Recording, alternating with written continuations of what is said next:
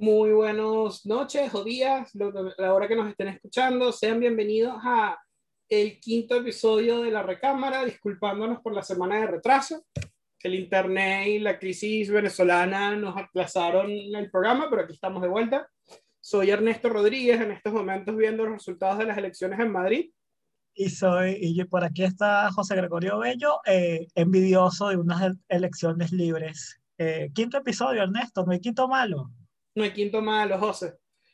Pero bueno, eh, ¿cómo has estado? ¿Cómo llevas, ¿Cómo llevas todo? ¿Cómo llevas el 2021? Bien, eh. el 2021, 2020 ya pasó de ser día de la marmota a ser año de la marmota porque todos parecen iguales y no hay y no hay pistas de que cambie, pero seguimos adelante, que es lo importante. Mira, afortunadamente seguimos adelante, que ya es mucho, ¿no? Amanece que no es poco. Sí, bueno, desde la última vez que hablamos pasaron bastantes cosas. Entre ellas vamos a abrir y hablar muy poco de ellos porque creo que hay poco que decir de los Oscars. Unos Oscars que en general ganaron más o menos los esperados, quizás algún par de sorpresas. Entre ellas una película que vamos a mencionar más adelante y la otra el premio a mejor actor, que después de una temporada premios dominada por Chadwick Boseman, se lo termina llevando Anthony Hopkins por el papel que hace en The Father, en El Padre. Un papel que ha sido muy aplaudido por la crítica, pero que no deja de verse raro, no porque él no, no, porque él no lo merezca, sino porque organizaron toda la ceremonia para despedirse dando, despedirle el premio a Chadwick Boseman y no ganó. y ganó. Sí, el, final fue anticlimático. Sí. El final fue anticlimático, pero para mí eso demuestra, a ver, en, en, un sentido demuestra que si bien todos esperábamos que Chadwick Boseman eh, se alzara con la estatuilla, ¿no? Post-mortem, pero eso yo creía que iba a pasar, pero realmente creía que lo merecía, como finalmente se lo llevó Anthony Hopkins, porque su actuación en The Father es increíble, increíble. Por ahí anda dando un clip de, de, lo que dicen que es la escena que le valió el premio.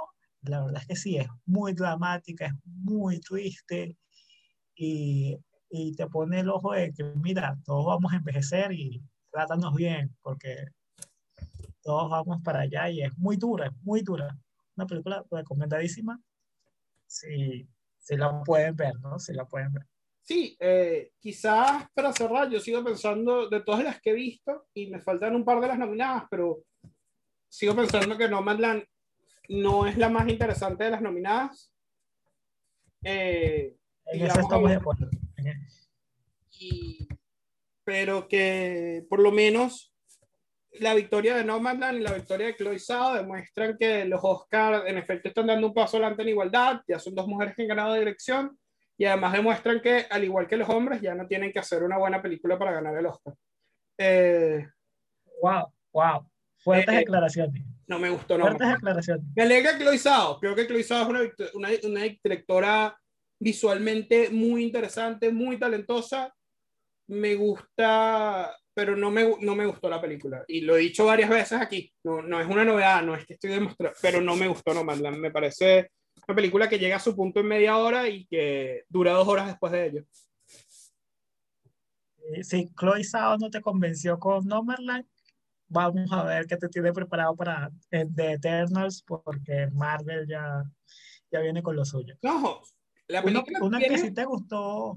Suficiente que voy a ver lo que haga Zhao en el futuro pero sí, vamos a hablar de una que sí me gustó, que ganó mejor guion a Emerald Fennel,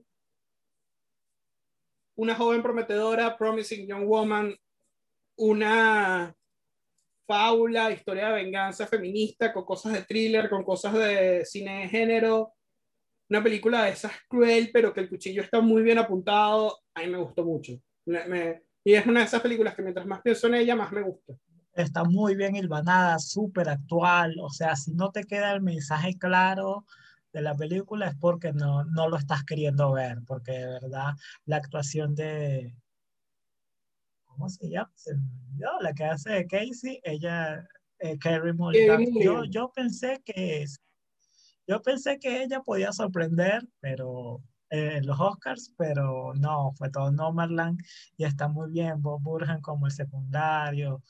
El final, el final que, que es un doble giro, o sea, el doble giro que propone el último acto de la película está muy bien hecho y es, mira, es para que la sociedad termine de despertar.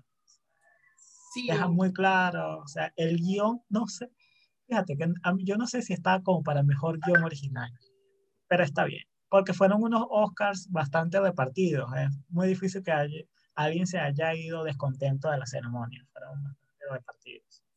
La familia de, de Osman. Pero no, a mí me gustó mucho. Como te digo, a mí sí, yo creo que es un guion que por esos últimos 15, o sea, e, esos últimos media hora sola merecen el premio mejor guion.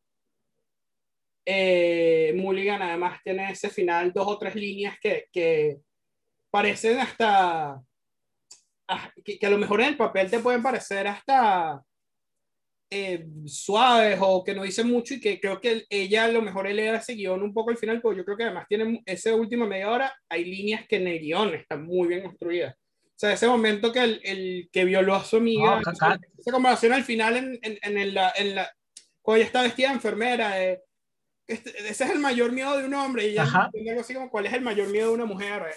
ah, esa última ah, son es muy,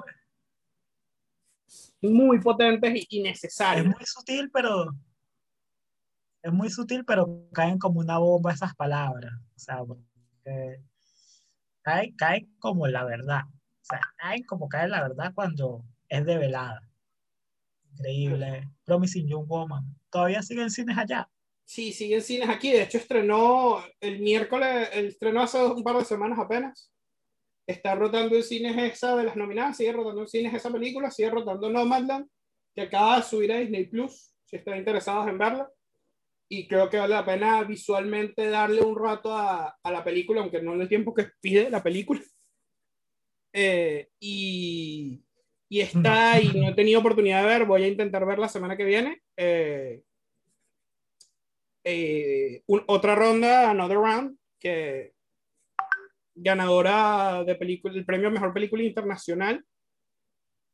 Y que no hemos visto la película, pero ya todos pensamos que Max Mikkelsen mereció una nominación por los 10 minutos de baile que están robando en redes. Pero supiste que ya compraron los derechos para hacer la versión americana, la, la versión norteamericana. Bueno, sobre eso tengo que decir que además dos series que estamos viendo se acabaron. eh, eh, o sea, triste, triste porque se acabaron, pero qué bien terminaron. Sí, eh, nótese que no queremos hablar del, del remake de Another Round.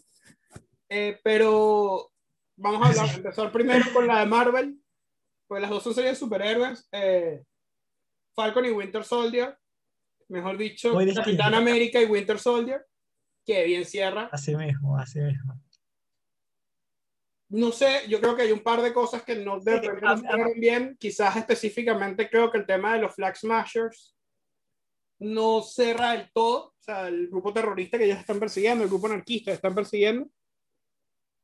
Pero en general me parece que cierra muy bien. Creo que puntualmente a Sam Wilson le dejan ser Capitán América y da un discurso que tú dices, ok, vale, es Capitán América que además es un personaje siempre complicado porque el Capitán América supone que es no el Estados Unidos que es o el América que es, sino el que, el que quisieras que fuera.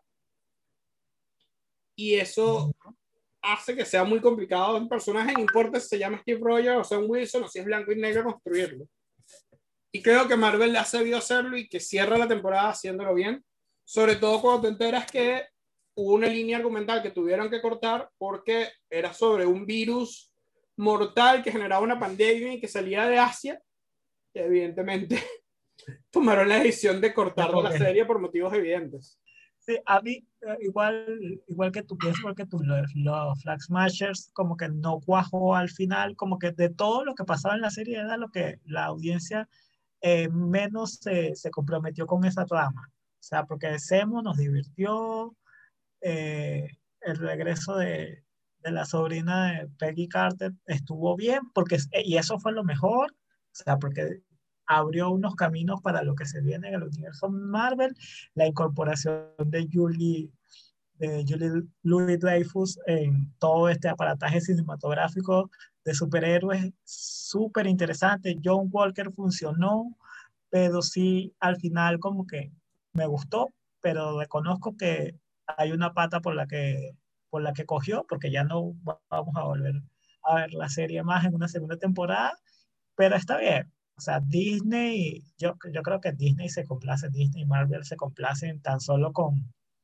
con el éxito que ya haya tenido con la audiencia. Después, saben que hay cosas que mejorar, están incursionando en series, sabes que las series son, son para que el público no se quede guindando con las películas, es decir, es una forma de traerlo al cine. En estos días Marvel sacó la presentación oficial del, de, de, la fase 4 de su universo cinematográfico, entonces como que es una manera de enganchar al espectador y decir, si tú quieres saber con certeza lo que, lo que pasa en las películas, si no te quieres perder de nada, tienes que ver la serie. Y eso quiere decir, tienes que contratar Disney Plus. Hay una jugada maestra de Marvel de invitar de vuelta a la gente al cine y eh, ojo en ese video porque de hecho ponen el, en la reacción de una sala de cine en esa última escena de Avengers cuando se juntan por fin todos los Vengadores y por fin tenemos el Avengers eh, Assemble del Capitán América y el aplauso de una función, o sea que son cosas que uno al final nunca tienes viendo las películas en casa. Y creo que Marvel ha sabido dejar eso Falcon y Winter Soldier además se despide dejándonos, o sea, lo siguiente que viene de Marvel es una peli que va a estar en cines, en Disney Plus también, pero que es Black Widow. Es creo el próximo, es el próximo estreno, antes de, sale antes de Loki, porque de nuevo, Marvel tiene algo para que veamos cada mes de este año, al parecer. Un regalo, es un regalo que nos hace la gente de Marvel, ¿no? Sí, porque termina esto, viene eh, eh, Black Widow. Después de Black Widow tenemos Loki en Disney Plus, la serie. Después Shang-Chi en cines.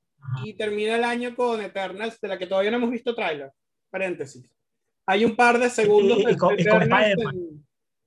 Y Spider-Man, y es verdad, Spider-Man. Spider-Man está todavía, no se sabe, o sea, está Spider-Man es que, que promete ser una bomba, pero no se sabe si, es, si la inflan los espectadores o, o Marvel también. O sea, Marvel se, se aprovecha del impacto de los espectadores, pero es, como el fantasma de, Mephisto en WandaVision. Es como el logo que lo anuncian, lo anuncian y todavía no, nunca llega. Pero sí. Eh, vamos a ver qué pasa. Marvel de eso tiene un, los próximos años tienen un slate que sea interesante, además con directores interesantes trabajando en esta cita de superhéroes. Y bueno, siguen siendo uno de los estudios más poderosos dentro de una de las corporaciones de, entretenimiento más poderosas del mundo. Y, pero hacen buen, hacen buen contenido, dio la palabra contenido para hablar del cine, pero hacen buenas películas, no obras maestras en general, pero buenas películas con buenos directores, buenos personajes y si siguen así nos tendrán en el cine y en casa ahora también. Hacen las historias que quiere ver la gente, que sea algo lo vengo diciendo del primer programa, si el cine revive va a ser por los blockbusters. Es lo que necesita el cine. Ahorita el cine más necesita a Marvel que Marvel al cine. Eh, pero hablamos de, de, dos series de superhéroes. ¿Cuál es la otra, Ernesto? Y se despidió también la primera temporada de una serie que hemos estado viendo casi que episodio a episodio, que es Invincible, o sea, que hemos mencionado casi que cada episodio a episodio. Invincible, Invencible, de, creada por sea, basada en un cómic de Robert Kirkman, el creador de Walking Dead, que es de verdad, a mí me gustó muchísimo, es una construcción de personajes muy genial. Creo que de momento la serie un poco la están vendiendo, tú mismo lo comentaste, como esta revolución de superhéroes y es un poco más dejar que la vida de los superhéroes sea un poco más realista y un poco más complicada que una revolución total. Eh, por lo menos por ahora, esta primera temporada cierra con dos revelaciones muy importantes que no quisiera mencionar. Cierra con dejándonos claro que ese, el, que usando muy bien el nivel de violencia que ha tenido la serie, porque la serie siempre ha sido violenta, pero está la violencia muy bien utilizada, o sea, este exceso de violencia, pero muy bien utilizado, muy bien pensado. Gráfico, o sea, le agradece mucho eh, la, la, animación, la animación con que está hecha. Y, y, los colores son muy vibrantes, realmente está muy bien hecha. A, a mí le tengo, sí, ese, ese defecto que ya como que estoy cansado un poco que vengan, que como que eh, revoluciona el género de superhéroes porque los muestra más humanizados, con matices, y es como que yo vengo desde hace rato viendo eso en los superhéroes, ya, ya no es una revolución, ya eh, la idea de un superhéroe puro y casto no nos, no nos satisface. Hemos visto a través de los años superhéroes que se contradicen, que conforme salvan una a, a unas personas, otras pagan el precio, por así decirlo, y está muy bien. De paso, el elenco de Invincible es tremendo y, y, y, los chistes, o sea, los chistes y las referencias de Invincible son muy buenas, sea, son muy buenas y, y me gusta mucho cómo está elaborado episodio, episodio episodio y la trama principal que se resuelve en el, en el último capítulo que te lo siembran desde el inicio, o sea, desde el inicio, ¿sabes? Cuando termina el primer capítulo, tú, tú, tú dices, esto se va a descontrolar y cuando se descontrola, es sorpresivo, es sorpresivo. No, no voy a decir mucho, pero es súper sorpresivo. A mí me dejó, me dejó anonadado cuando, cuando vi el último episodio y el final. O sea, porque el, en, el último episodio pasan muchas cosas, tienen que verlo. sí, eh, es como complicado hacer mucho más de la serie sin, sin, entrar en spoilers, que quizás en algún momento valdría la pena hacerlo, eh, pero es súper, eso es un final muy potente. Termina además con un montaje con una canción de The Hypes y es un buen recordatorio de que fuimos injustos con The Hypes. Uf, injusto. A mí siempre me gustó. No, pero digo como sociedad, ¿sabes? Como que dejamos a dejar de, desaparecer en la nebulosa del, del rock. Y es como, ok, chao. Qué, qué buena canción es, qué buena canción es, eh, qué buen disco es Benny B. Vicious. Y qué buena canción es I Wish I Couldn't. I don't want to say I told you so, but I told you so. No, porque la gente solo se acuerda de Tic Tic Boom, que es un temón. Tic Tic Boom, ¿te acuerdas? Sí, sí. Pero eso, o sea, qué no buen... sé si se dio cuenta, pero ya básicamente ya, ya entramos al apartado de música. Sí, y entrando al apartado de música, eh, porque ambos somos venezolanos, hay que, hay que abrir con un, algo que ha pasado hace poco. No, no, no voy a usar nombres, porque no quiero darle espacio a esos nombres. Eh, pero en Venezuela, el mundo de la música y en general, poco a poco el mundo de la cultura se ha visto movido por nuestro propio Me Too. Eh, creo que lo poco que podemos decir es que le quedemos a las víctimas, que sigan hablando, que si alguna quiere usar nuestro espacio, nuestros micrófonos están para ustedes, eh, micrófonos de laptop, pero están para ustedes.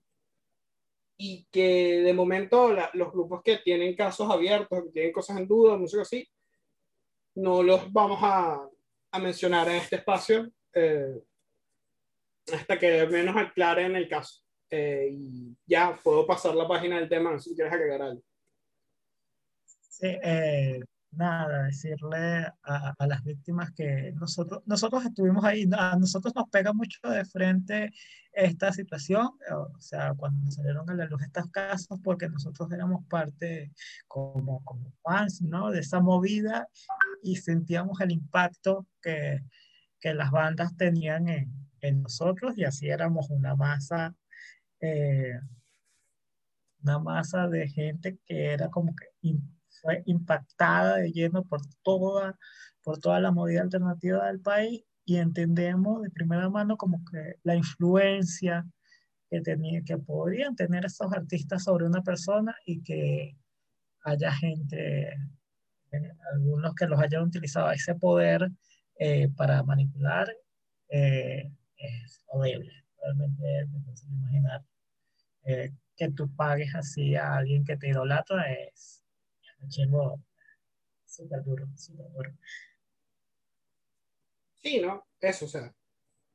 Eh, y porque no hay manera de conectar esto a otra cosa. Y recordando a cualquiera de las víctimas que pueden venir a nuestros micrófonos. Afortunadamente, no todas las noticias relacionadas a música y Venezuela son así de crueles. Luz Verde, que es una banda de, rock venezolana que creo que a ambos nos gusta mucho. Sacó disco nuevo, eh, se llama Vida, y qué bueno tenerlos de vuelta. Em, suena durísimo, ronca durísimo. Y, eh, nos hacían falta, por lo menos a mí me hacían falta. Sí, sí, totalmente. Ocho canciones, tiene vida. Este, ha pasado mucho tiempo desde que, desde que salió El Fin del Mundo Volumen 2, creo, ¿no? Eh, ha pasado cuántos años, siete, ocho. Sí. Ha pasado y la, la, verdad es que volvieron como si nada. Sea, como si nada. La misma fuerza, el mismo poder. Las primeras cuatro canciones me gustan mucho. Es como que somos, eh, eh, te, dan una bofetada en la, cara, en la cara y te dicen, somos los mismos, somos los verdes, nosotros no hemos cambiado, por favor, tú tampoco lo hagas y te entregas a bloquear, porque que la voz de Wilber Álvarez es una de las más subestimadas de toda la escena alternativa venezolana, de verdad. Wilber, como compositor, es también muy, muy subestimado, yo creo, a veces. O sea, en este disco hay canciones que, que, nos recuerdan que es el tipo, o sea, el tipo compuso en llamas. no sabemos si literalmente en llamas, pero esa canción y ese disco es muy bueno. Siguen en Barcelona, ellos para que se hagan mover de Barcelona. Pero sí, yo, yo me alegra tener lugar de vuelta. Tiene días.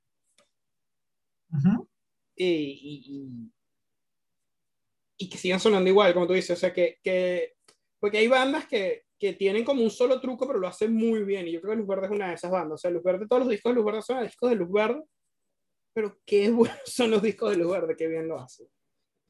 Y, y qué bueno que no cambien nunca. Pero sí, eh, me encanta tenerlos aquí, me encanta, me encanta. Me alegra muchísimo tenerlos de vuelta. Quien está de vuelta también son los británicos, ¿no? Ellos son británicos de Royal Blood, ¿no? ya nos comentaste de los sencillos, ya tenemos el disco completo. El disco de Royal Blood. A ver, eh, hay dos bandas que ahorita todos los, la gente dice como que el rock quiere que vuelva a la vida. Eh, le tienen los ojos puestos hace mucho tiempo. Una es Royal Blood y la otra es Greta Van Fleet. A mí me gustan ambas. Creo que Greta, que también acaba de sacar un disco, bebe demasiado del pasado. O sea, intenta sonar como Led Zeppelin, intenta sonar como la generación del glam rock y de lo que estaba haciendo Bowie en los 70 ahora. Y es un poco eso, es un poco un remake de, de, de esta música del pasado. Royal Blood, siendo una banda de rock, me suenan mucho más presentes. Este disco tiene además un par de temas que ponen como sonidos más así, con, usándolo con, con, la batería el bajo, sin, sin irte a electrónica, a buscar otros ritmos diferentes, a jugar con algo de funk y todo. Eh, tiene a Josh Homme, que acá, que de Queens of Stone Age, que sabe hacer eso muy bien, de, lo demostró hace poco con Billions, con su, el último disco de su banda. Es muy buen disco, a mí me gustó mucho, me ronca durísimo, roquea durísimo, es, es más amplificadores para la vida, por eh, creo que es mi petición de momento y me encanta también. Eh, no quiero repetirme, pero Royal Blood es de, es de las. Es una banda necesaria para la escena rockera porque está. Puede recordar a, a sonidos del pasado y puede recordarte por qué es importante el rock y por qué suena el rock de tanto tiempo sin tener que repetir algo que ya alguien hizo. Sí, y sobre todo como que es un sonido que entre todo lo que se escucha eh, te da como vitalidad tú dices, ok, hay espacio para todos, pero vemos como algo como que nos meten la idea de que poco a poco ha ido cediendo terreno y es bueno saber que hay bandas como Royal Block que dicen que no, que estamos aquí, solo hay que darle una escuchada. A quien hay que darle una escuchada es a Billie Eilish, ¿no, Ernesto? Sí, eh, un poquito. ¿Qué, qué, qué género? ¿Qué, qué, Yo escuché el tema nuevo de Billie Eilish justo antes de empezar a grabar.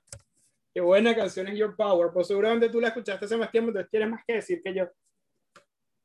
Eh, me pareció, la, escuché con toda con todo lo que estaba pasando aquí también de, del Me Too y me parece que es una, es una canción que queda justo, o sea, justo para estos, eh, para este, para estos tiempos. Billie Eilish una vez más demuestra que es hija absoluta de su tiempo si el primer disco, tiene un nombre larguísimo, no lo voy a decir, este, fue súper claro eh, diciendo, soy un adolescente, sufro de ansiedad como toda mi generación.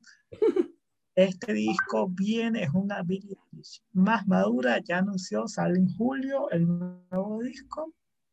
Es eh, Happy Than Ever, ¿no? Happier Than Ever. Eh, y es una es una Billie Eilish que está reclamando su posición, que no le paren a su edad, 19 años, cumple en diciembre, los 20 apenas, dice, es una Billie Eilish que dice, eh, puedo estar joven, pero eso no quita que tengo muchas cosas que decir, este tema es una demostración, se aleja de lo electrónico, es súper acústica, su voz llena toda la habitación y es un tema muy, muy, no, ni siquiera fuerte, o sea, porque es un tema tan normalizado, ella lo dice en la entrevista que, que tiene con Vogue, que es un tema tan normalizado que todas tienen una historia, que todas las mujeres tienen una historia de abuso.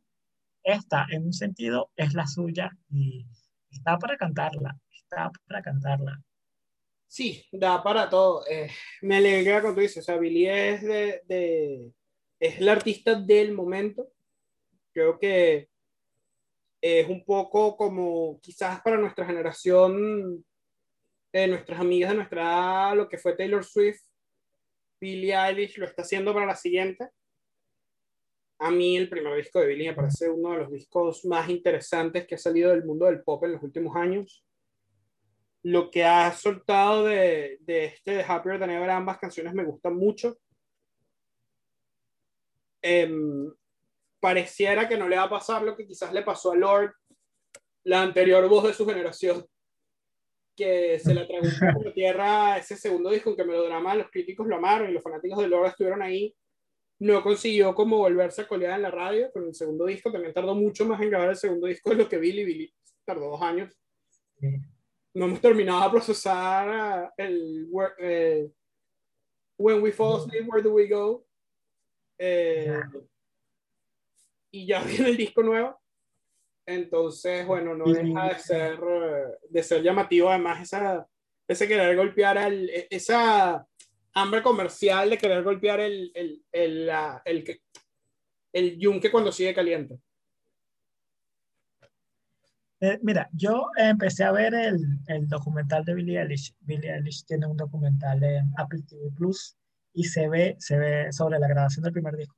Eh, se ve cómo es literal en su habitación junto con Phineas, crean los sonidos y las letras y es una Billie Eilish que está, ella lo dice, muy consciente de la imagen pública que tiene, de lo que ella representa y, y eso, por, eso le generaba aún más ansiedad social porque es como que va a decepcionar o tenía que venderle tributo a una etiqueta que otros le habían puesto y vemos cómo Billie Eilish rompió las, esas cadenas y se hizo dueña de su narrativa. Realmente tiene muchas cosas que decir o muchas cosas que cantar en, este, en, en un sentido y está muy bueno. Lo que se viene con Billie Eilish es muy bueno. Tú ponías el ejemplo del orden y es, es cierto, eh, Melograma no caló, no caló como lo hizo Royals, es un palazo, eh, eh, ese, el disco de Lord se llama Pure Heroin.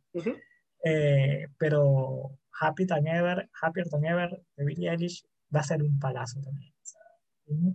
hablaremos mucho sobre él. Ojalá, ojalá de, nos dé que hablar. ojalá sea tan bueno con el primer disco, con eso me conformaría y me alegra que tener a, a Billy creo que le he repetido la frase manera que tener a esta persona entre nosotros, pero es que son músicos, como te digo, que, que, creo que están haciendo cosas que en una escena de música popular que a veces parece muy homogénea, eh, que están haciendo cosas... Esa es la palabra, esa, es la palabra. Y que están sonando. Claro, totalmente. Eh, además, interesante me parece que Billy, que en este segundo disco podía haber buscado a cualquier productor del mundo, no, Finias, mi hermano, el primer disco lo hicimos en nuestro cuarto, este lo vamos a, el primer, el primer EP y el primer disco lo hicimos en nuestro cuarto, el segundo lo vamos a hacer en, en un estudio, pero seguimos siendo nosotros dos contra el mundo, y eso me parece además muy cool. Totalmente, totalmente, total, total. Ya nos estamos despidiendo, Ernesto, pero antes, tuve cámara, ¿qué te quedó por allí? ¿Qué quieres compartir? Sí, bueno, eh, sin querer repetir lo que ya hablamos del caso Venezuela, sí quisiera esta semana poner una luz sobre compositoras femeninas de Venezuela y particularmente sobre compositoras que de pronto se las tragó la escena. Eh, y sabemos que a lo mejor por motivos extramusicales. Y yo tengo semana, está en YouTube, eh, porque no está en Spotify, eh, escuchando el disco de La Clem de La Clem. Esto no es una banda. Okay. Qué buen disco. Eh, un disco de electropunk que suena muy, muy bien, que sigue sonando además muy, muy bien. Y que de pronto en el momento, ¿sabes? Lo escuchamos como en la movida y lo vimos los que íbamos a Teatro Bar y a Quinta Bar en aquel momento, pero no, no terminó de llegar al gran público como otras artistas que de muy buen nivel de nuestra escena, como Laura Guevara o u otras, y, o La Pequeña Revancha, que ha sonado mucho más en radio y que se han colado. Yo siento que la Clem de la Clem pasó un poco por debajo de la mesa y es una lástima porque ese disco es muy, muy bueno. Yo me acuerdo de haber visto a, la, a Clementina tocar ese disco en, en teatro eh, con una banda, por cierto, y que todo les falló, o sea, les falló todo, todo el equipo de audio, o sea, esos conciertos que nada sale bien, igual sonaron genial. Y el disco es genial, es nuestro disco de Tintins que nadie escuchó y que aprovechen ahora, búsquenlo en YouTube y escúchenlo. Yo la vi a ella en un toque, fíjate, en la UCB la vi a ella. No sé qué evento era, eh, la, la, vi y estaba ella sola con la guitarra y el, y el sintetizador fue bestial verla a ella sola crear esos sonidos. Tengo en mi, en mi computadora vieja hasta tengo una, una pegatina de la Clem de la Clem. Eh, pero sí, bien vale la pena darle un repaso otra vez a, a, ese disco que de hecho se llama Esto no es una banda. Porque no era una aunque después lo tocaba con una banda. Pero sí, como yo lo vi, era ella en la guitarra, un bajo y batería. Eh, pero está en, no está en YouTube, en Spotify, perdón, pero está en YouTube, lo pueden buscar. Y eso, eso es nuestra despedida por hoy. Eh, este fue el episodio número 5.